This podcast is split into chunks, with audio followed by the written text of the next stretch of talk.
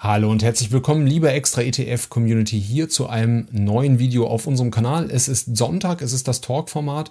Ich brauche einen Gast, den habe ich mir natürlich eingeladen und es ist äh, Dr. Hartmut Walz. Er ist Verhaltensökonom und forscht und lehrt an der Universität für Wirtschaft und Gesellschaft in Ludwigshafen. Verhaltensökonom meint, dass er an der Grenze zwischen ähm, Psychologie und Ökonomie arbeitet und forscht.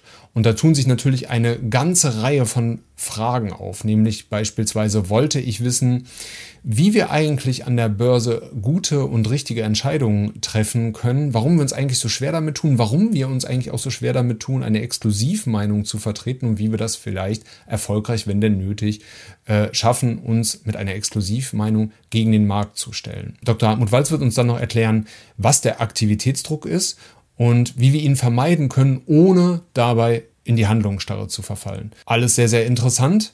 Was das alles mit unseren steinzeitlichen Vorfahren zu tun hat und wer eigentlich auf dem Friedhof der stummen Zeugen liegt, das erklärt Dr. Hartmut Walz jetzt. Ich wünsche viel Spaß und gute Unterhaltung.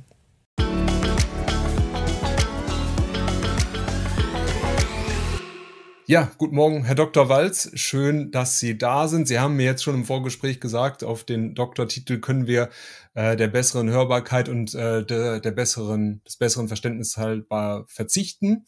Sehr gerne, ähm, ja. Schön, dass Sie sich die Zeit genommen haben. Wir oder ich würde gern direkt reinspringen, dann mit unserem mhm. Interview, mit unserem Gespräch und ähm, bis es soweit ist oder bis zu dem heutigen Tage war es ja jetzt vielleicht äh, gar nicht so einfach, denn äh, wir hatten ja so ein paar Abstimmungsschwierigkeiten, was jetzt den Termin angeht. Und Sie haben so eine ganz charmante ähm, ja, äh, Formulierung gewählt und haben gesagt, in der Verhaltensökonomie, da fragt man nie nach der Ursache, sondern immer nach der Lösung. Und natürlich würde ich nie nach der Ursache fragen, warum unser Termin äh, zuerst nicht zustande gekommen ist. Aber äh, dennoch ähm, ist es denn nicht einfacher, dass, äh, wenn man die Ursache kennt, grundsätzlich es einfacher ist, die Lösung zu finden, vielleicht auch in der Verhaltensökonomie? Mhm. Ja, ähm, also danke schon mal für diese erste Frage, für diesen vollen Sprung in die Materie, in die Tiefe der Verhaltensökonomie. Also, um ganz ehrlich zu sein, erstens, Sie wissen, Verhaltensökonomie ist die Schnittmenge zwischen Makroökonomie, Mikroökonomie, also ökonomischen Überlegungen und der Psychologie. Ähm, und die Verhaltensökonomie hat eine sehr, sehr stark helfende, also lösungsorientierte Ausrichtung. Das gibt es auch in der Psychologie, die sogenannte positive Psychologie, also wo man sich nicht so sehr stark in der Analytik tummelt, sondern sagt, Mensch, manchmal können wir ganz einfach eine Lösung finden. Also das Auto fährt wieder und die Frage, warum ist es denn liegen geblieben, ist gar nicht so wichtig und die würde uns beim Leben, bei unserem Erfolg, bei einem angenehmen Leben. Ja, Verhaltensökonomen versuchen immer das Beste aus den Gegebenheiten zu machen. Ja, äh, das, da würde uns die ganze Analytik nur äh, stören. Ich gebe zu, manchmal muss ich eine Ursache finden. Also es macht keinen Sinn, dass ich meinen Fahrradschlauch repariere, wenn ich eben die Scherben direkt vor meinem Fahrradständer habe und morgen wieder drüber fahre und wieder. Also manchmal, wenn wir die Ursache nicht finden, äh, dann ist es schädlich, dann müssen wir immer wieder Symptombehandlung machen. Aber häufig ähm, steht uns eine sehr ausführliche Analytik eben einer sehr einfachen Lösung im Weg. Ja, das klingt sehr positiv, finde ich sehr gut, dass es da jetzt so keine kein Schwarz-Weiß-Denken gibt und ja. ähm, offensichtlich mhm. ja auch ähm, in der Mitte dann die Wahrheit liegt. Ähm, wir müssen, glaube ich, noch ein bisschen grundsätzlicher werden, bevor es, äh, bevor wir dann richtig in die kleinen Verästelungen dann halt reingehen. Und äh, wir setzen direkt den Ton mit einer philosophischen Frage. Es ist ja sozusagen auch die große Schwester der Psychologie, die Sie ja eben schon mhm. angesprochen haben. Und zwar, wenn wir Entscheidungen treffen wollen, und Sie haben sich ja sehr äh, in epischer mhm. Breite mit Entscheidungsfindungen beschäftigt, unter anderem in einfach genial entscheiden, mhm. nämlich gibt es den freien Willen überhaupt? Können wir wirklich frei entscheiden? Ähm, das ist eine wirklich sehr, sehr tiefgehende Frage und die Antwort darauf ist, um ganz ehrlich zu sein, noch immer nicht ganz ausdiskutiert. Ähm, ich schaffe aber eine charmante Verbindung zur letzten Frage. Bei der letzten Frage mit der Analytik, da war es ja auch so, was ist die Ursache? Kausalität, wissenschaftlich sauber aufgearbeitet. Und diese positive Psychologie sagt ja manchmal, du musst nicht die Wahrheit herausfinden, du musst einfach schauen, wie muss ich es machen, dass es mir nützt. Also äh, unter welchen Bedingungen fährt mein Auto wieder und ich komme rechtzeitig zu meinen Terminen, zu meinen Zielen. So. Mhm. Und hier ist es auch so, ähm, wenn wir ganz ehrlich sind, äh, streiten die Wissenschaftler nach wie vor über diesen freien Willen. Und ich bin mal ganz ehrlich und sage, ja, es gibt Zweifel daran. Es gibt Zweifel daran, aber Sie haben sehr sympathisch diese Graustufen genannt. Ähm, das heißt, wir sind irgendwo zwischendrin und Entscheidungen können gerade unter Stress und unter starken Emotionen, und das sind zum Beispiel auch manchmal Anlegerentscheidungen, Finanzentscheidungen zwischen Angst und Gier, wenn die sehr mhm. stark ausgeprägt sind, solche Entscheidungen können getroffen werden, und zwar ganz kurze Zeit, Millisekunden, bevor sie uns überhaupt mhm. bewusst werden. Ja. So, und jetzt setze ich aber nochmal auf mit dieser Überlegung, wie muss ich es sehen, dass es mir nutzt? Und deswegen empfehle ich, gehen Sie davon aus, lassen Sie uns alle davon ausgehen, dass wir schon überwiegend den freien Willen haben, weil wenn wir den nicht hätten, wären wir auch für unsere Entscheidungen und für unsere Handlungen nicht verantwortlich. Und wenn wir nicht mehr die Selbstverantwortung für das übernehmen, was wir tun, auch Fehler, dann haben wir Anarchie und Chaos. Also jeder Straftäter, jeder äh, Mörder könnte sagen, ja, ich musste ja, ich konnte gar nicht anders. Das heißt, wir haben diese äh, Fiktion des freien Willens. Wir sind dafür verantwortlich. Und auch wenn es nicht hundertprozentig immer richtig wäre und zum Beispiel zu äh, Urteilen führt in der Justiz, mhm. ja, wo dann Leute ins Gefängnis gehen, ist es für den Fortbestand unserer Gesellschaft nötig. Und deswegen ist der Herr Walz da ganz äh, tendenziös und sagt, ich gehe davon aus, dass wir einen freien Willen haben, ganz überwiegend, und dass wir letztlich für unsere Handlungen und unsere Entscheidungen verantwortlich sind. Und da würde sich jetzt auch meine nächste Frage halt anschließen. Ich habe äh, mich natürlich mit Ihren äh, Büchern, wie es sich für einen guten Journalisten gehört, natürlich auch ausgiebig beschäftigt. Und mhm. Sie haben da wirklich etwas sehr Interessantes halt herausgefunden. Und zwar schreiben Sie, dass Anlegerinnen und Anlegern etwa ein Drittel der Kapitalmarktrendite ähm, durch die Lappen geht ähm, aufgrund schlechter Entscheidungen. Ähm, können Sie uns das ausführen, wie es dazu kommt, ähm, wie Sie das mhm. äh, errechnet haben sozusagen und äh, welche mhm. Faktoren vielleicht da eine Rolle spielen? Sehr gerne.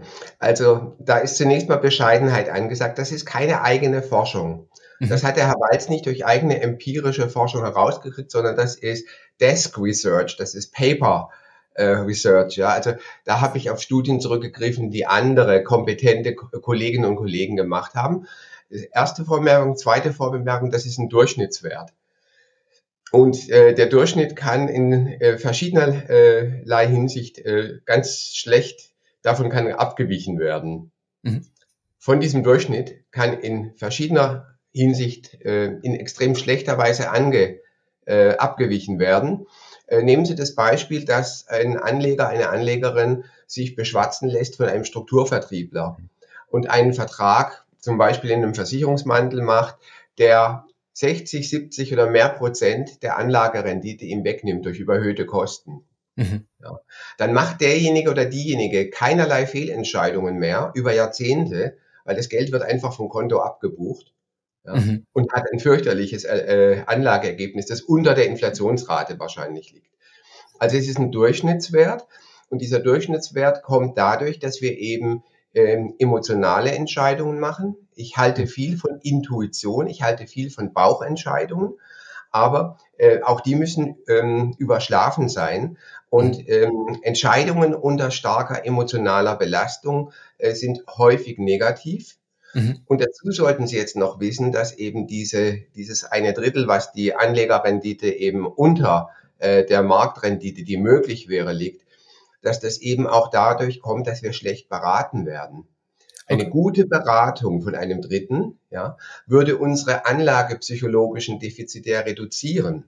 Mhm. Also ein netter Mitmensch, meine Studierenden in den Vorlesungen äh, haben plötzlich Angst in einer schlimmen Kapitalmarktsituation, also zum Beispiel Ausbruch des Ukraine-Kriegs. Und ich mhm. sage, Mensch, halte die Füße still. Also ein guter Rat erzeugt ein positives Beratungsalpha. Wenn aber sogenannte Beraterinnen und Berater, die in Wahrheit ja Verkäuferinnen und Verkäufer sind, sagen, ja, verkaufen Sie das, ich habe was Neues für Sie, ich habe was Besseres für Sie, hin und her taschenleer, ja, dann haben die nicht nur über höhere Kosten einen Schaden bei den Entscheidungsträgern angerichtet, sondern natürlich ein zusätzliches negatives Beratungsalpha. Ich würde jetzt zu den guten Entscheidungen ähm, einmal zurückkehren. So, wir ähm, haben jetzt ja mhm. herausgearbeitet, okay, ähm, wir können mit guten Entscheidungen ähm, die Rendite ja maximieren, offensichtlich, äh, denn wir verlieren ja sehr viel durch eben schlechte Entscheidungen.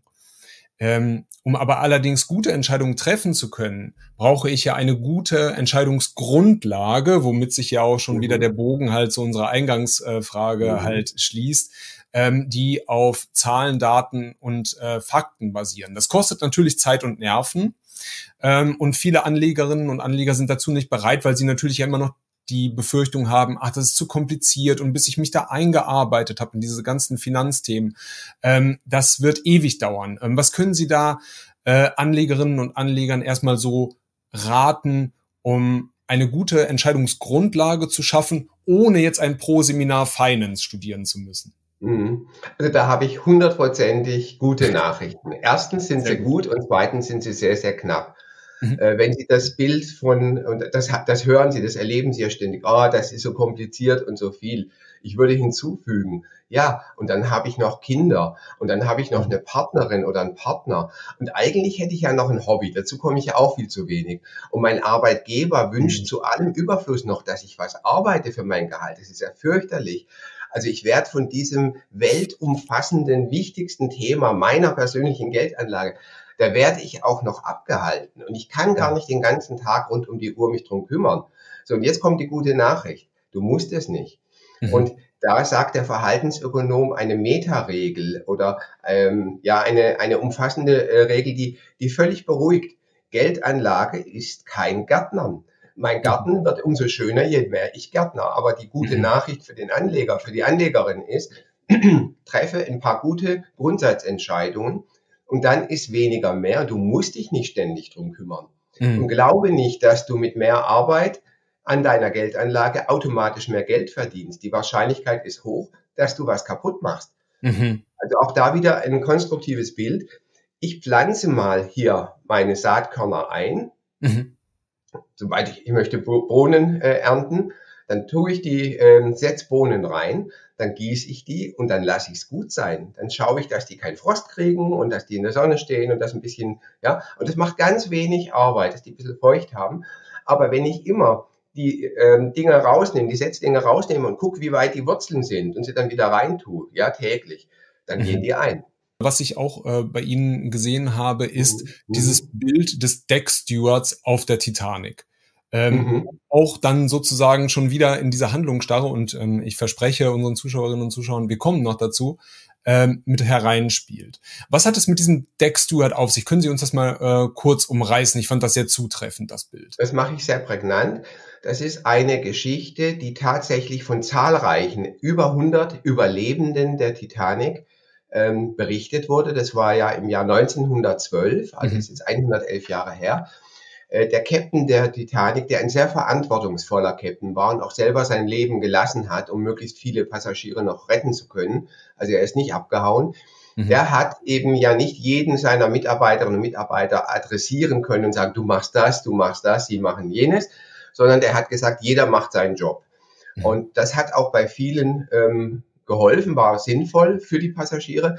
Aber dieser äh, Steward auf dem Sonnendeck, der hat das halt zu wörtlich genommen, hat gedacht, ja, mein Job ist das Sonnendeck. Es ist jetzt zwar kurz vor Mitternacht, wir haben Lufttemperatur minus acht oder minus elf Grad da, und keine Sonne, da will keiner Sonnen. Aber der Chef hat gesagt, ich soll das Sonnendeck machen, also mache ich das. Und so mhm. war es eben nicht gemeint. Und dann hat er eben die ganzen Sonnenstühle aufgebaut und die Titanic wurde schiefer und schiefer. Dann hat er die Sonnenstühle abgestrebt, damit die nicht wegrutschen. Und sinnvoll wäre es gewesen, die umliegenden Taue zu nehmen und ein kleines, äh, eine Rettungsinsel zu bauen, ein kleines Floß zu bauen. Mhm. Und er hat also den Job äh, ordentlich gemacht, aber er hat auf der falschen Ebene optimiert.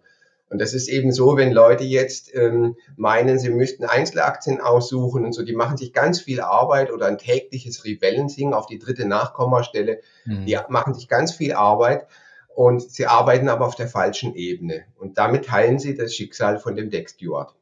Den Deut die Deutschen timen sich zu Tode. Ne? Also was so mhm. den Eintritt in den Markt oder so die, die Traute, mhm. den Mut angeht, in den mhm. Markt zu gehen, die äh, eigene Geldanlage in die, in die Hand zu nehmen.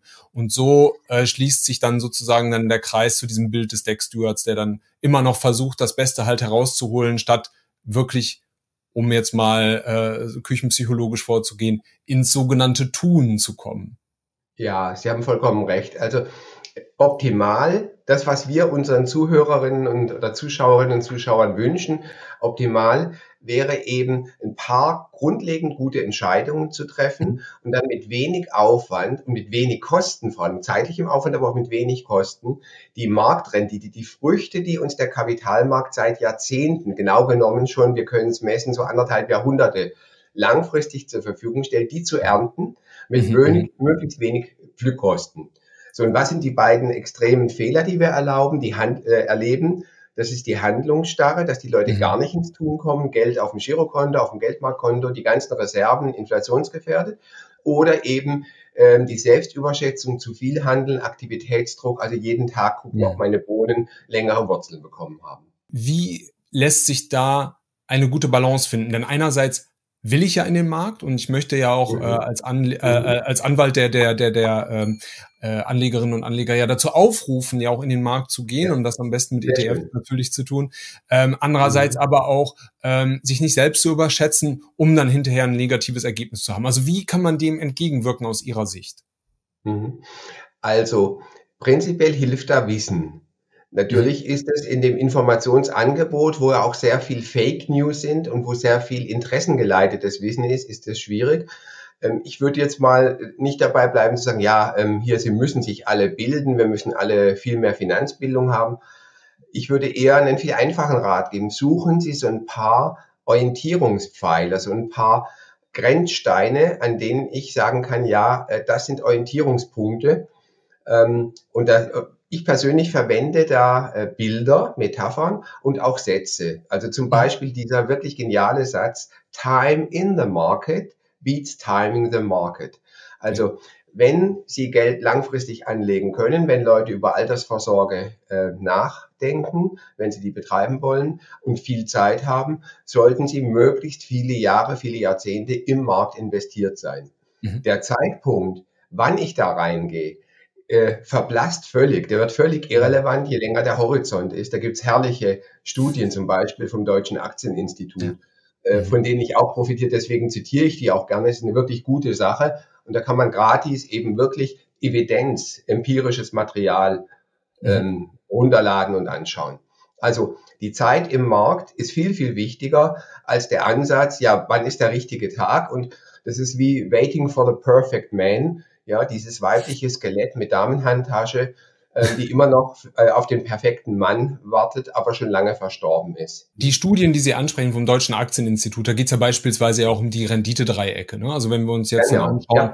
was hat der MSCI World für uns getan? Ne? Welche Rendite bringt der äh, äh mhm. über die letzten Jahre? Wir haben 7,2 Prozent. Schlagen Sie mich jetzt mhm. nicht, nageln Sie mich, jetzt nicht drauf fest, oder seit 1972.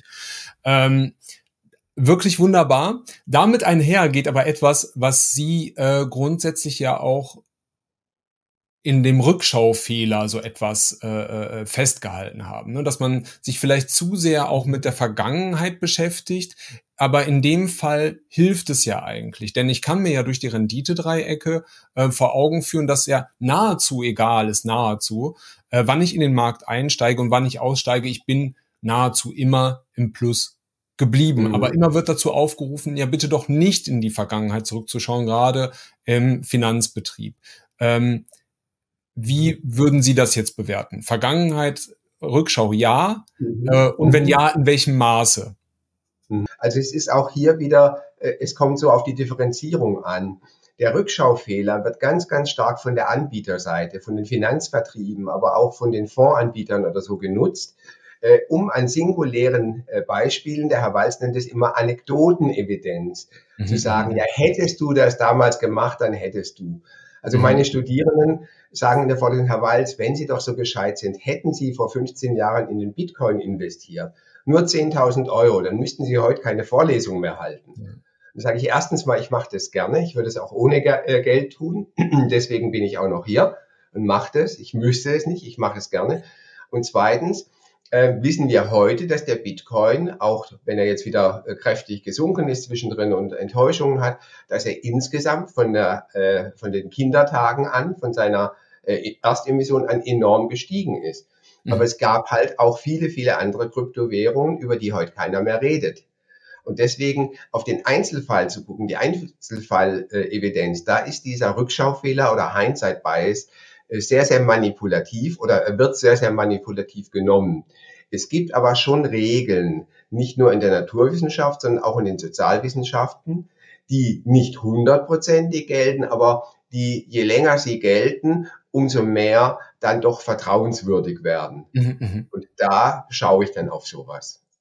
Okay, also müssten wir dann halt schauen, gibt es eine ausreichend große Datenhistorie, um sozusagen das jetzt gewisserweise als evident betrachten zu können. Das ist so die Ja, und wir schauen auf die Märkte insgesamt. Ja, mhm. wir schauen ähm, zumindest jetzt auf den deutschen Markt, wenn wir den DAX anschauen, was wir beide wissen, was nicht äh, das Ende aller äh, Möglichkeiten ist. Und wir schauen dann auf den europäischen Markt, wir schauen auf den amerikanischen Markt oder wir schauen idealerweise auf den Weltmarkt zu einem Weltmarktindex.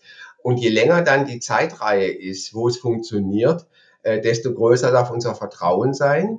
Wir wissen trotzdem ganz bescheiden, wir sind in den Sozialwissenschaften und es gibt keine absoluten Wahrheiten, ja. außer dieser, dass es keine absoluten Wahrheiten gibt. Ja, Aber je länger etwas funktioniert, das ist die Lindy-Regel, über die ich ja auch ein Buch schreibe, je länger etwas bereits funktioniert, desto höher ist die statistische Wahrscheinlichkeit, dass es auch funktionieren wird. Da Sie gerade auch den Bitcoin angesprochen haben, ich hatte jetzt ein sehr interessantes Interview, was jetzt auch in, äh, im aktuellen Heft zu lesen ist, mit einem Bitcoin-Afficionado, ähm, der dann halt sagte, ja, aber Herr Jüttner, Sie dürfen sich ja jetzt äh, da nichts vormachen. Also der Bitcoin hat ja über, ich weiß jetzt nicht wie viel, 15 Jahre, so und so viel Prozent hinzugewonnen. Mhm. Und dann äh, hielt ich dem entgegen, ja gut, aber äh, über die gesamte Laufzeit müssen Sie mir mal einen Anleger zeigen oder eine, eine kritische Masse, die halt bei einem Verlust von zeitweilig, weiß ich nicht, 25 Prozent oder vielleicht sogar mhm. mehr, dann immer noch bis ja. zum Ende dabei geblieben ist. Mhm. Ist das dann, spielt das dann auch wieder so in die Rückbetrachtung mit rein, dass man dann sagt, ja, ne, ich habe den Bitcoin, äh, ich habe in Bitcoin investiert, ich kann jetzt mit den Hosenträgern schnalzen, ähm, aber letzten Endes, ähm, wenn man dann in der Situation selber ist, würde man ja ganz anders entscheiden. Man würde dann ja nicht sagen, ja, jetzt bin ich um 20 Prozent mit meinem Investment gefallen, ey, das sitze ich aus. Mhm. Also da gebe ich Ihnen auch wieder völlig recht. So sind wir Menschen halt. Also wir haben gerne Erfolgserlebnisse, wir haben gerne Recht. Und da gibt es viele, viele Verhaltensökonomen, die uns raten, hey, es geht nicht darum, dass du Recht hast. Es geht darum, dass du Vermögen aufbaust und zwar mhm. sicher, ja, und nicht spekulativ, sondern mit einer sehr, sehr hohen Eintrittswahrscheinlichkeit. Mhm. So. Und insofern müssen wir den Spieltrieb äh, etwas äh, begrenzen, ja, das Zocken begrenzen, äh, um wirklich erfolgreich zu sein. Zocken bringt ähm, Emotionen, bringt äh, Hormone, bringt Aufregung, aber das könnte man ja auch mit Bungee springen oder mit Computerspielen oder so erreichen. Also ich äh, empfehle halt immer diese Emotionen und die Hormone sich woanders zu holen und nicht bei der eigenen Geldanlage. So, und das Zweite ist eben, wir würden gerne Recht haben. Wir, wir Menschen, eine gesunde Psyche strebt immer nach Selbstachtung. Und die Selbstachtung kommt natürlich auch durch die Bewunderung durch Dritte. Also wenn Herr Jüttner denkt, der Herr Walz ist ein toller Hecht, dann tut es dem Herr Walz natürlich gut. Aber da sollte ich täglich dran arbeiten, Bescheidenheit, Demut äh, üben, weil eben dieser dieses Bestreben nach Se Selbstachtung wird erstens mal durch Dritte brutal ausgenutzt. Schlagwort negatives Berater-Alpha. Also damit kriegt man uns, damit bringt man uns dazu, schlechte Entscheidungen zu treffen und viel mhm. unnötige Kosten auszugeben.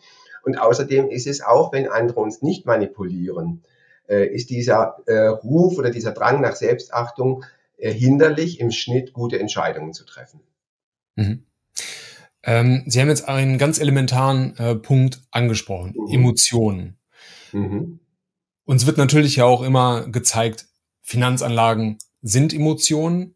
Wenn wir beide mhm. uns unterhalten, ist natürlich klar, mhm. Emotionen sollten eher zurückgestellt werden und durch das kühle Schwert der Rationalität am besten ersetzt werden. Ne, wir mhm. müssen uns an Fakten orientieren, an Zahlen. Da sollten Emotionen keine Rolle spielen. Nur ist das ist der Mensch ein emotionales Wesen. Sie sprachen es gerade an. Wie kann ich genau. denn meine Emotionen ausschalten? Das ist reine Theorie. Das ist so eine typische Großmutterregel. Ja, das mhm. ist eine Regel, die leider äh, richtig ist, aber kaum ähm, umzusetzen, ja. Großmutter mhm. zum Enkelkind, ja, äh, schau bei dem Jungen aufs Elternhaus, schau nicht, ob er gut aussieht, schau, ob, ob er aus einer guten Familie kommt. Ja, das ist tolle Regel, aber ganz schwierig auf dem Tanzboden von der mhm. äh, Teenager-Disco umzusetzen. So, und deswegen ähm, wäre mein Rat jetzt wieder viel bescheidener und viel bodennäher, nach dem Motto versöhne, also akzeptiere, dass du emotional entscheidest. Mhm. Ja, wir können die Emotionen nicht äh, ausschalten und das ist reine Theorie zu sagen, ja, ich mache nur eine ZDF-Entscheidung. Zahlen, mhm. Daten, Fakten. Stimmt nicht. Aber ich kann ähm, Grenzen setzen. Also ich kann mir wieder eine Metaregel machen und sagen, so, wenn es um viel Geld geht, treffe ich eine Entscheidung nie zu einem Zeitpunkt, sondern ich bereite sie vor, mhm. mache mir ein paar Notizen, das kann auf dem Schmierzettel sein und dann schlafe ich drüber. Mhm. Es gibt keine einmaligen Gelegenheiten. Das sind diese Metaregeln, die der Herr Wald selber anwendet und die er auch empfiehlt. Es gibt keine einmaligen Gelegenheiten. Zeitdruck mhm. ist eigentlich immer schlecht, außer vielleicht beim Fliegenfischen. Ja, aber ansonsten Gelegenheiten kommen wieder und selbst beim Fliegenfischen, äh, dann wird der Fisch vielleicht auch morgen wieder, wenn die Fliege drüber ist, äh, anbeißen. So, Zeitdruck schadet mir meistens. Mhm. Und wenn ich schaffe, eine Nacht drüber zu schlafen, passiert in dem Schlaf Folgendes, die, die Hormone normalisieren sich wieder. Also die Euphorie, die, in die ich mich selber reingebracht habe, ja, durch die Situation, die durch das Design der Situation kam. Also zum Beispiel, wenn beim Kaufen, beim Teleshopping die Stückzahlen runtergezählt werden und dann kommt diese Verknappungssituation, da muss ich noch, Wühltischsituation, oder die ein anderer mit einem negativen Berater an, äh, Alpha an mich hin erzählt. Ja, das wird alles wieder abgebaut und deswegen, es wäre so eine einfache Metaregel oder dass ich große Geldbeträge nicht auf einen Schlag anlege, sondern staggert, verteilt. Mhm. Ja, dass ich also nicht äh, schaue im Detail das Optimale zu machen, sondern dass ich auf der höheren Ebene es richtig mache. Es ist nicht wichtig, im Detail perfekt zu sein, sondern es ist viel wichtiger, auf der richtigen Ebene zu arbeiten. Mhm. Wenn ich das mal kurz auf Englisch sagen darf, äh, von Peter Drucker, diese ganz, ganz tolle Empfehlung. It's not about doing things right. It's about doing the right things. Ich, ich würde noch zwei, drei ganz kurz nennen. Es Bitte gibt da noch so Trigger. Ja, also zum mhm. Beispiel das Wort Steuerersparnis löst mhm. beim durchschnittlichen Menschen und bitte nicht nur beim Deutschen, das löst beim durchschnittlichen Menschen aus ähm, so, ein, äh, so ein Mechanismus, ein Trigger, dass die Entscheidung wahrscheinlich positiv wird. Oder kann ich Steuer sparen? Oder mhm. äh, das Wort Garantie. Ja, solche Trigger sollte man kennen. In dem Buch, wenn ich das nennen darf, Beraten statt Verraten, nenne ich 28 solcher Fallen, wo eigentlich jeder Mensch schwach wird und reintappt. Und die sollte man einfach kennen. Und muss ich sagen, das hat mir selber sehr, sehr viel Geld gespart oder den Anlageerfolg sehr, sehr erhöht. Und wenn ich mit meiner Frau, mit meiner lieben Frau unterwegs bin, sagt die mir in manchen Situationen Hartmut Nummer 17 oder Hartmut Nummer 23. Ja, ja. Und ich weiß schon, aha, genau da führt man uns jetzt rein. Ja, ähm, ein weiterer Punkt, das fand ich auch sehr klasse. Ähm, ich bin ja gelernter Bankkaufmann sozusagen, ähm, war ich ja auf der Vertriebsseite mhm. unterwegs und ich will mhm. gar nicht den Stab über dem ehrenwerten Beruf des Bankkaufmanns und der Bankkauffrau halt brechen, aber es ist dann natürlich ja auch schon mal so, dass es ja auch unseriöse Vertreterinnen und Vertreter gibt. Und ähm, da haben Sie dieses Beispiel äh, beschrieben. Ich habe was ganz Neues für Sie, Herr Walz. Mhm. Ähm, schauen Sie sich das doch mal an. Ist das nichts mhm. für Sie? Und ist das was für Sie? Ja, also zunächst mal möchte ich mich neben Sie auf die Bank setzen. Auch ich bin Bankkaufmann, auch ich habe ja. eine Banklehre, Sparkassenlehre, kein, kein Unterschied. ähm, aber auch ich habe da mehr äh, Produkt- und Vertriebstechniken als wirklich Ökonomie äh, gelernt. Mhm. Und was Sie ansprechen, nennt man mit einem Fachausdruck Neomania. Mhm. Sie können es aber auch Deutsch nennen, es ist einfach unsere Neugierde. Und ich ja. liebe Wortzerlegungen, ja. Enttäuschung ist das Ende einer Täusche, Täuschung. Und Neugierde ist unsere ganz normale menschliche Gier nach Neuem. Also wir lieben Innovationen, wir lieben Unbekanntes, wir sind alle neugierig. Das steckt in uns drin, das hat auch viele, viele gute Seiten. Aber wer sie eben manipulieren will, der spricht diese Neugierde aus. Und deswegen haben wir so viele Finanzinnovationen. Mhm, also es gibt eine, eine wirklich große Zahl absolut toller ETFs, auch für differenzierte Bedürfnisse, ähm, man müsste jetzt meines Erachtens nicht jeden Tag nochmal fünf neue machen. Mhm. Ja, und wir haben jetzt irgendwie 2000 in Deutschland zugelassene, zum Vertrieb zugelassene ETFs, was schon viele Leute überfordert. Wir haben aber fast 30.000 unterschiedliche aktive Fonds, die angeboten werden. So, wer braucht 30.000 aktive Fonds? Ja. Gute Frage. So, das ist es. Man macht immer was Neues und stellt dann stillschweigend wieder äh, alte Produkte ein, insbesondere die nicht erfolgreichen. Die sind dann auch aus der Statistik draußen und damit hat man den nächsten ähm, psychologischen Trick. Man hat nämlich diese falsche Orientierung an den Überlebenden und kann sagen, ja, unsere Fonds sind zwei Prozent besser als der Markt. Ja, aber nur die Überlebenden. Die anderen hat man weggenommen, dafür hat man wieder neue gemacht. Das ist die Neomania. Ein weiteres Beispiel und ähm, ich finde diese Beispiele halt so sehr, sehr eingängig. Ne? Wenn man in Bildern spricht, ähm, das macht sich dann natürlich direkt dann ja auch äh, im, äh, im Langzeitgedächtnis äh, verankert sich das dann natürlich auch sehr. Und ähm, es geht so ein bisschen einher äh, mit dem Rückschaufehler. Und hier lernen wir auch sehr viel über die Finanzindustrie. Und zwar haben sie es genannt, ähm, den, äh, den Friedhof der unbekannten Opfer, wenn mich nicht äh, alles täuscht, oder der Friedhof ja. der, der, der Unbekannten. Der stummen, der stummen Verlierer. Der stummen Verlierer, genau, so war es. Ja. Und ähm, das finde ich sehr eingängig, denn man kann vor allen Dingen etwas nicht nur für sich als Anleger, als Anleger kann man sich sowieso was mitnehmen, aber man lernt auch etwas über die Finanzindustrie und das haben sie, ähm, den Friedhof der stummen Verlierer, über das Beispiel der Hochschule ähm, gezeigt, die halt die Noten vergibt und dann halt vorgibt, ähm, dass die Noten äh, sehr, sehr gut sind und man halt ähm, vielleicht auf den Gedanken kommen könnte, man kriegt die guten Noten dort nachgeworfen, haben es dann auf die Finanzindustrie ähm, heruntergeworfen. Darf ich ein bisschen korrigieren? Sie haben es total liebevoll äh, anmoderiert. Aber falsch. Nein, der Fall war in einem Punkt anders. Wir sind der Meinung als Hochschule, dass wir sehr wohl differenzieren und dass man bei uns sehr wohl äh, über eine Hürde klettern muss und dass nicht jeder die Hürde schafft. Aber mhm. in der Presse hieß es so, ja, ihr habt ja einen, einen Schnitt, der ist bei 2,1, 2,2, ihr habt ja nur gute Absolventen. Mhm. mhm. Und der Angriff hat aber äh, übersehen, dass wenn wir 50 Prozent unserer Studierenden rausprüfen schon, mhm, mhm. dass ja nur noch 50 Prozent überhaupt einen Titel bekommen und mhm. dass die dann dieses Notenbild haben. Das heißt, die Schlechten oder die weniger motivierten oder auch Leute, die vielleicht doch lieber Zahnmedizin studieren sollten mhm. als Verhaltensökonomie, ähm, dass wir die aussortiert haben oder sie haben sich, das ist noch viel sympathischer, selber aussortiert und haben gesagt, nee, das ist ja unexakt, was ihr macht. Nee, ich mache jetzt doch Mathematik. Ja. So, und insofern ist das Notenbild nur für die Überlebenden, für die wirklich mhm. bis zum Ziel gekommen sind.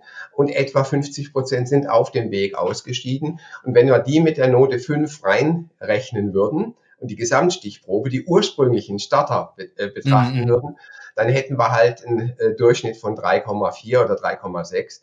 Und dann wäre der Vorwurf eigentlich nicht gerechtfertigt. Ja, aber die, der Vorfall liegt schon Jahre zurück, aber es ist ein schönes Beispiel.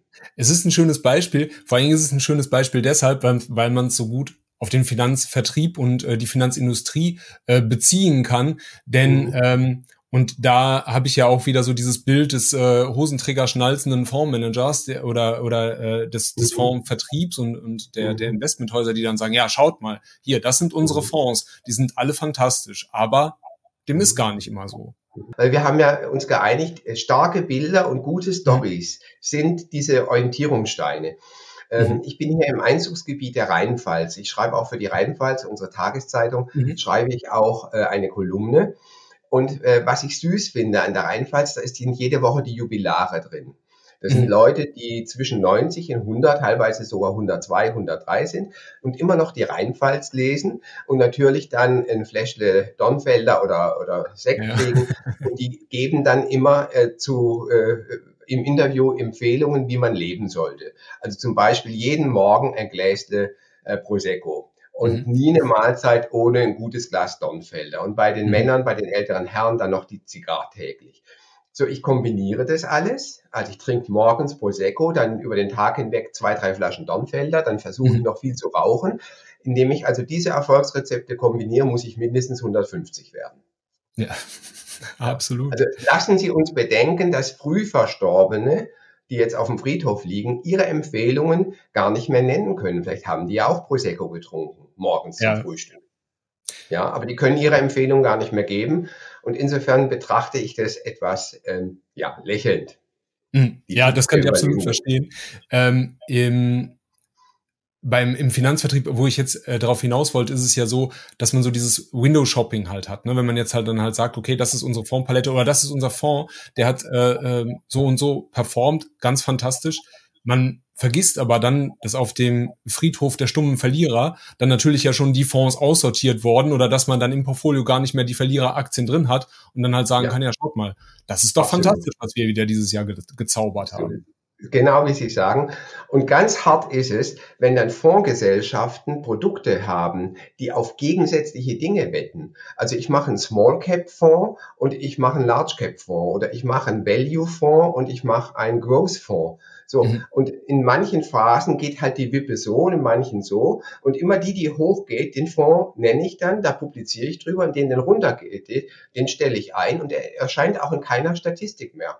Auch bei ja. Morningstar oder Lippert. Ja, die Datenbank ist geschlossen. Und damit werden private Kundinnen und Kunden völlig ähm, falsch informiert. Ein ganz, ganz falsches Bild. Ja, absolut. Aber wie wir jetzt ja auch gelernt haben, eben wir wollen ja auch Recht behalten. Natürlich wollen die Fondsmanagerinnen und Fondsmanager natürlich ja auch Recht behalten und sagen können, wir haben ja nur, äh, nur gute Entscheidungen getroffen. Wir haben jetzt sehr viel über starke Bilder gesprochen. Mhm. Ähm, Sie beschreiben es auch als Narrative, also als gewisse, wir im Journalismus sagen, Frames oder Framing, ne, wie man halt mhm. ähm, mhm. Sachverhalte in mhm. äh, Beziehungen setzt oder wie davon erzählt wird. Und jetzt sind Sie Wissenschaftler und ich bin Journalist. Wir beide gehen Sachen gerne auf den Grund. Und ich äh, bin jetzt äh, vergangene Woche dann tatsächlich äh, den Köln-Marathon gelaufen, nur um zu schauen, ob das Narrativ stimmt, ob äh, die Geldanlage eher ein Marathon ist, denn ein Sprint. Und ich habe jetzt festgestellt, wow. ähm, das ist völliger Unsinn, denn letzten Endes ist es ja so, dass sie einen Marathon laufen oder auch einen Sprint, um die Zeit zu minimieren. Aber das habe ich bei der Geldanlage ja gar nicht. Denn wenn ich eine seriöse Geldanlage ja betreibe, ähm, muss ich mir schon einen ausreichend langen Zeitraum halt nehmen, muss Rückschläge in Kauf nehmen und möchte ja nicht kurzfristig zocken. Von daher ist das Bild meines Erachtens vollkommen falsch gewählt. Jetzt haben Sie ja schon ähm, viele Narrative genannt oder auch identifiziert, die halt Unsinn sind. Ähm, mhm.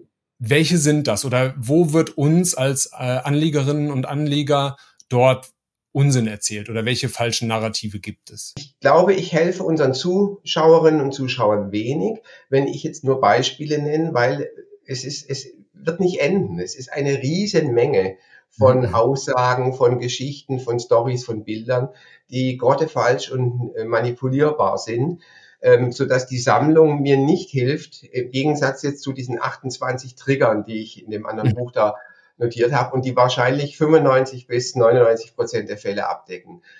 Ähm, ich würde das Muster zeigen wollen vor allem. Ähm, mein Metasatz, den ich gerne mit Ihnen teile, ist, was plausibel wirkt, was plausibel klingt, ist noch lange nicht wahr. Und das nenne ich Plausibilitätsfalle. Das heißt, ich würde Ihren Zuschauerinnen und Zuschauern empfehlen, so einen kleinen, ja, eine kleine Allergie zu entwickeln, wenn so Dinge sowas von plausibel, sowas von eingängig wirken und zu fragen, ja, stimmt das auch? Ja. Mhm. Ich sage mal ein Beispiel. Äh, der Politiker Reagan in Amerika hat einen Wahlkampf gewonnen mit der, mit dem völlig falschen Narrativ, was Fachleute, Makroökonomen sofort zerlegt hätten, aber die hat man nicht gehört. Der hat gesagt, ich senke die Steuer. Und dadurch, dass ich die Steuern senke, wird unser Bruttosozialprodukt so steigen, dass wir mehr Geld für Sozialleistungen haben, mehr Wohlstand für alle. Und das geht eben nicht. Ja, man, die Wirtschaft erholt sich, die wächst, aber sie wächst halt ähm, nicht annähernd so stark, um die Steuerausfälle äh, zu vermeiden oder zu kompensieren. so, es war also ein völlig falsches Bild. Und es wird zum Beispiel auch bei uns mit Sozialleistungen ähm, ähm, in der gesamten politischen Diskussion, das Fass möchte ich jetzt ungern aufmachen, mhm. weil es ist einfach, da sind die Fettnäpfchen äh, so dicht gestellt, dass ich gar nicht dazwischen durchkomme. Aber der äh, Tipp wäre ganz einfach, überlegen Sie, ist es nur plausibel oder ist es auch wahr? Mhm. Und viele Versprechen äh, sind einfach so attraktiv, dass man denen folgen möchte. Das wäre zum Beispiel das Versprechen der systematischen Überrendite oder der sicheren Rendite von 12 Prozent oder sowas, ja, dass es einfach gut klingt, aber nicht wahr sein kann. Mhm. Wenn etwas zu gut klingt, um wahr zu sein, dann ist es meistens auch nicht wahr. Okay. Sehr gut. Wie gibt es dort äh, vielleicht noch eine Handreichung von Ihnen, wie wir ähm, solche Dinge ähm, ja auf Plausibilität beziehungsweise auch Wahrheit dann letzten Endes überprüfen können? Die, die ehrliche Antwort ist, je mehr Wissen und Erfahrungen wir haben, desto mhm. leichter fällt's uns. So, und natürlich ist das jetzt meine Expertise und äh, die hervorragende Ärztin oder auch der total geschickte äh, Schreiner oder so, der hat seine Expertise woanders äh, und muss mit dem begrenzten Alltagswissen, das wir eigentlich in allen anderen Bereichen haben, außer dem, wo wir Expertin oder Experte sind, ähm, auskommen.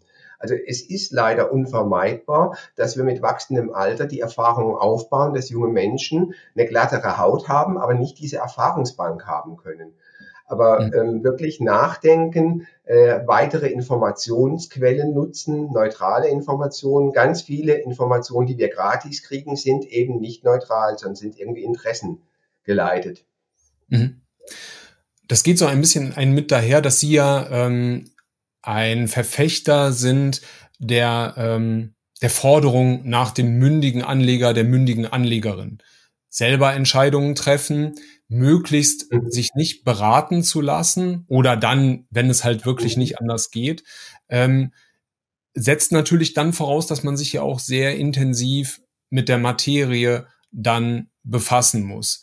Ist das so ein bisschen auch ähm, ja die Absage an die aktive Fondsbranche, an den strukturierten äh, Finanzvertrieb und äh, ja, ich höre da so ein bisschen natürlich auch äh, pro Domo ein ähm, Loblied auf ETFs heraus oder gehe ich da völlig falsch in der Annahme? Ähm, Loblied auf ETFs. Ähm, ich halte ETF, also erstens ETFs sind nur eine Verpackung, sind ein Vehikel, aber es ist eine der besten, der gesellschaftlich nützlichsten äh, Produkte, die die Finanzbranche überhaupt geschaffen hat. Und zwar überhaupt, wirklich seit Jahrzehnten, seit langer, langer Zeit. Ich habe in einem anderen Buch, da machen wir jetzt gar keine Werbung dafür, habe ich ein Kapitel und habe geschrieben, ETF, die Erfindung des Rades in der Geldanlage. Mhm. Ja. Der 2019 verstorbene Herr Bogle mhm. ähm, mit der Erfindung des Indexfonds, der gesagt hat, suche nicht die Stecknadel im Heuhaufen, kauf den ganzen Heuhaufen ganz preiswert und da sind die Stecknadeln dann schon drin. Ja, also im Ergebnis ganz klar, äh, wenn ich dem Menschen helfen möchte, wenn ich der Gesellschaft helfen möchte, muss ich als Prof sagen, äh, investieren in ETF, möglichst breit, transparent. Ich habe ein Sondervermögen, bin also vor unliebsamen Überraschungen wie bei den Investmentzertifikaten, Lehman Brothers lässt grüßen, bin ich geschützt, ist auf alle Fälle ein sehr, sehr gutes Produkt. Aber ich kann auch mit einem guten Auto ähm, gegen einen Baum fahren. Mhm. Also es ist ein gutes Produkt, aber ich muss ein kleines Basiswissen haben.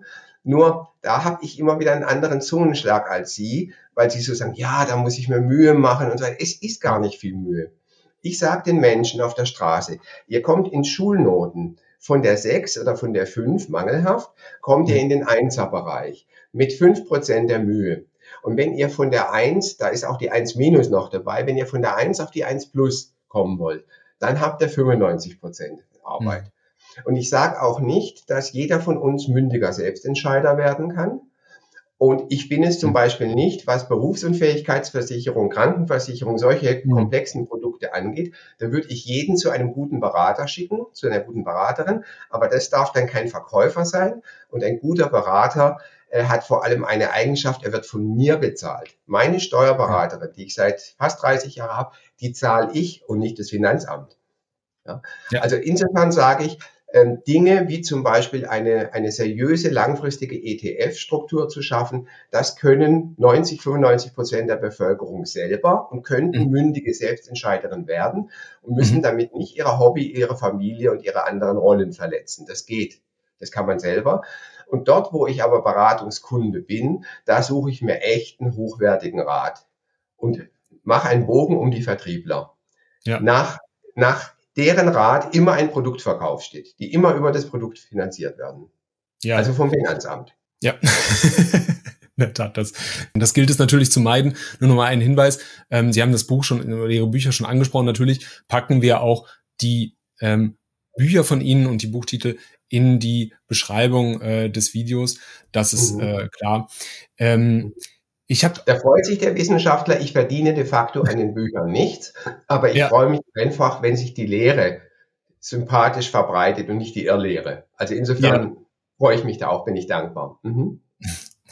Wenn Sie ähm, Anlegerinnen und Anleger ja zu mündigen Anlegern oder dazu ja auch beitragen wollen, mündige Anleger daraus zu machen, wir wissen jetzt ja, wie wir das angehen können. Emotionen sollten weniger eine Rolle mhm. spielen, Entscheidungen ruhig überdenken, ähm, mhm. nicht direkt alles in den Markt geben.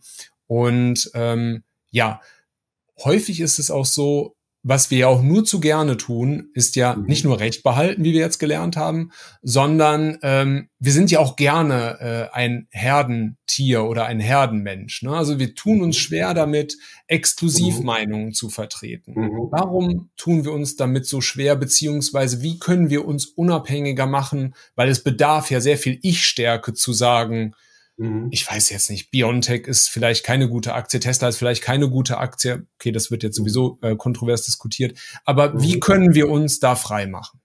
Eins der vielen, vielen genialen, tollen Bücher, äh, die ich so liebe, heißt Die Steinzeit steckt uns in den Knochen. Mhm. Und ähm, der Autor dieses Buchs hat, ich kann es in zwei Sätzen erklären, erklärt uns, ähm, dass wir in unseren Genen noch sehr, sehr viel haben, was unseren Eltern, Großeltern, Urgroßeltern, viele, viele Generationen das Überleben ermöglicht hat. Und dieses äh, ähm, Ermöglichen des Überlebens, die anderen wurden halt vom Säbelzahntiger gefressen, die konnten ihre Gene nicht mehr weitergeben. Ja? Also wir sind so, wie wir sind, weil wir sind eine perfekte Antwort auf die Herausforderungen der Vergangenheit. Mhm. Ja? Deswegen haben wir auch noch ganz schön viel Testosteron und sind auch oft auf der Hauebene ja, abhauen oder draufhauen, was im Großraumbüro oder in der Konferenz, der Videokonferenz nicht mehr die richtige Überlebensstrategie ist. Mhm. So. Und jetzt komme ich schon direkt auf den Punkt. Es war einfach sinnvoll, sich in der Herde zu bewegen. In der Herde waren die Überlebenschancen am größten. Mhm. Ja, weil wenn die Raubtiere einen gekriegt haben, dann haben die erstmal gemampft und die anderen konnten abhauen. Ja? So, also auch, wir erleben es heute ja noch bei Fischschwärmen oder bei Antilopenherden und so. Also das war historisch klug. Das ist aber in einer Welt der Social Media nicht mehr klug, weil die Herde eben äh, nicht automatisch äh, sich richtig verhält, sondern kollektiv auch, sagen wir, wie die Lemminge sich vom äh, Felsvorsprung stürzen. Übrigens ein falsches äh, Narrativ, die stürzen sich nicht in Selbstmord, die werden geschubst. Ja, die, weil die Hinteren den Abgrund nicht sehen und die Vorderen drängen. Also diejenigen, die nicht gedrängt werden, die springen nicht freiwillig in den Tod. Ja, wieder ein mhm. schönes Beispiel für ein Narrativ. Also wenn ich mir mal bewusst äh, gemacht habe, dass es eben heute nicht mehr erfolgreich ist für die ganzen Geldentscheidungen, wenn ich mit der Masse mitlaufe, ja, dann habe ich, glaube ich, hier schon gewonnen. Und wenn ich dann diese Meta-Regel habe, ähm, Time in the Market beats Time in the Market und so, dann durchlebe ich solche Krisen, die mich natürlich auch beunruhigen. Covid, mhm. ja, äh, Ausbruch des Ukraine-Kriegs. Aber dann kommt wieder die Meta-Regel, halte die Füße still. Mhm. Und das sage ich mir selber und das sage ich den Leuten in meiner Umgebung und wir sind alle damit sehr gut gefahren. Okay. Also wenn ich abends irgendwie müde bin oder schlechte Laune kriege, dann lese ich die Dankesmails vom Tag.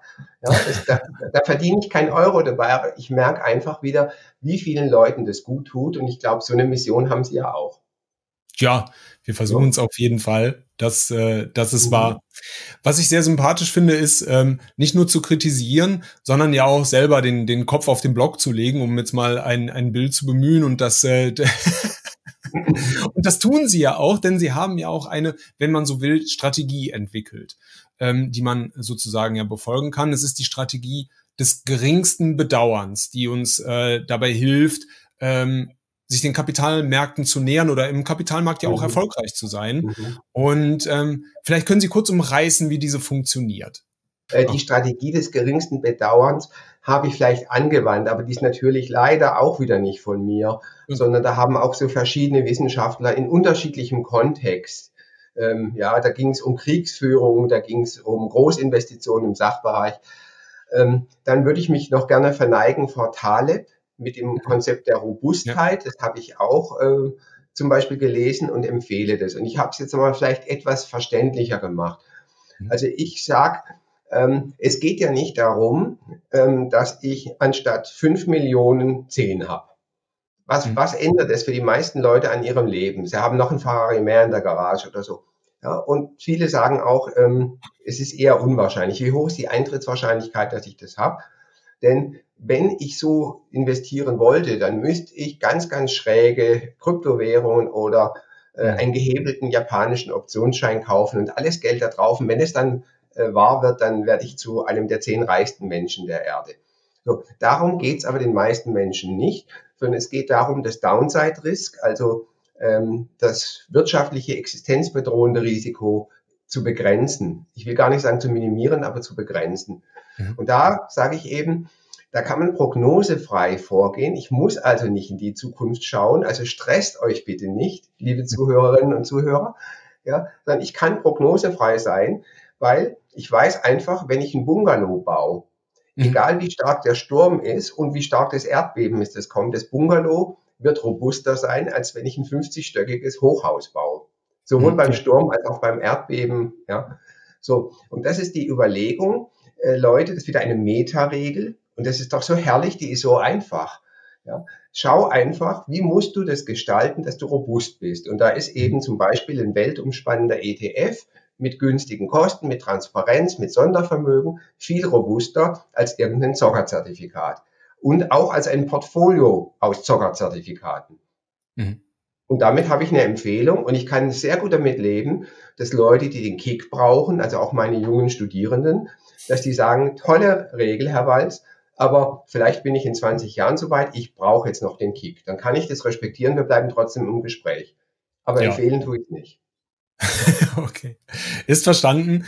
Äh, zum Abschluss, ähm, das hat mir sehr viel Freude gemacht. Wir konnten sehr viel mitnehmen und äh, ich denke, unsere Zuschauerinnen und Zuschauer auch. Ähm, eine Frage, die ähm, ich sehr, sehr gerne stelle, und zwar natürlich, ähm, worin liegen Sie denn an und wie sind Sie eigentlich zu dieser Entscheidung gekommen? Also, danke für die Frage. Und zunächst mal, ich habe allen Unsinn und alle Fehler, vor denen ich heute warne, ähm, oder nahezu alle, habe ich selber Selbst gemacht, hoffe ich. ja. ja. also ich habe jede Menge falsche und, und ich habe auch Dinge gut gemeint und falsch gemacht. Ja, ich habe als Diplom-Kaufmann Uni Mannheim, wo man denkt, er müsste doch Ahnung haben, habe ich eine Lebensversicherung abgeschlossen. äh, damit habe ich eine Menge Geld kaputt gemacht. Ich habe die Entscheidung äh, korrigiert mittlerweile. Ich habe sie schon lange nicht mehr, meine Frau hat sie auch nicht mehr. Aber also ich habe auch sehr viele Fehlentscheidungen getroffen, die ich mit dem heutigen Wissen nicht mehr treffen würde. Mhm. Ähm, ich liebe den Satz, I eat my own cooking. Also genau das, was ich empfehle auf YouTube-Kanälen, in meinem Finanzblog, in meinen Büchern, genau das mache ich selber. Also wenn der Koch mit am Tisch sitzt und selber das isst, was er gekocht hat, dann können Sie vor dem Essen beten, Sie müssen es nicht. Wenn er sich extra sitzt und für sich selber anders kocht, dann ist Misstrauen angefragt.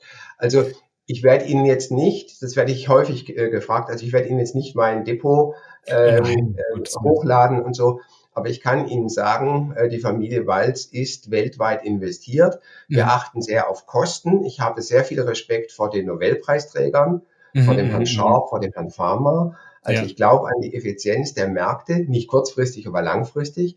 Und wir können nicht in die Zukunft sehen, aber Sharp sagt, der einzige Indikator, der dir sicher sagt, wie der Erfolg deiner Anlage sein wird, sind die Kosten. Ähm, ja. Wenn du vier Prozent Kosten hast pro Jahr anstatt 0,2, dann wird deine Anlage langfristig weniger performen. Ja. Sind Sie mit der Antwort soweit? Ist die hinreichend? Absolut, äh, weltweit, weltweit investiert und äh, mhm. Kosten reduzieren natürlich dann durch die mhm. entsprechenden Anlagevehikel. Ja, mhm. das ist doch ein schönes Schlusswort. Herr Walz, haben Sie vielen, vielen Dank. Gerne, hat Freude gemacht. Alles Gute für Sie und alles Gute für Ihre Zuschauerinnen und Zuschauer. Dankeschön. Das war's schon wieder mit dem Talkformat für diese Woche. Zu Gast war Dr. Hartmut Walz. Ich hoffe, das Interview hat euch gefallen. Wenn dem so ist, dann lasst doch gerne ein Abo hier, falls ihr uns noch nicht abonniert habt, was ich mir überhaupt nicht vorstellen kann. Ich wünsche euch eine schöne Woche und ganz, ganz viel Erfolg bei euren Investmententscheidungen.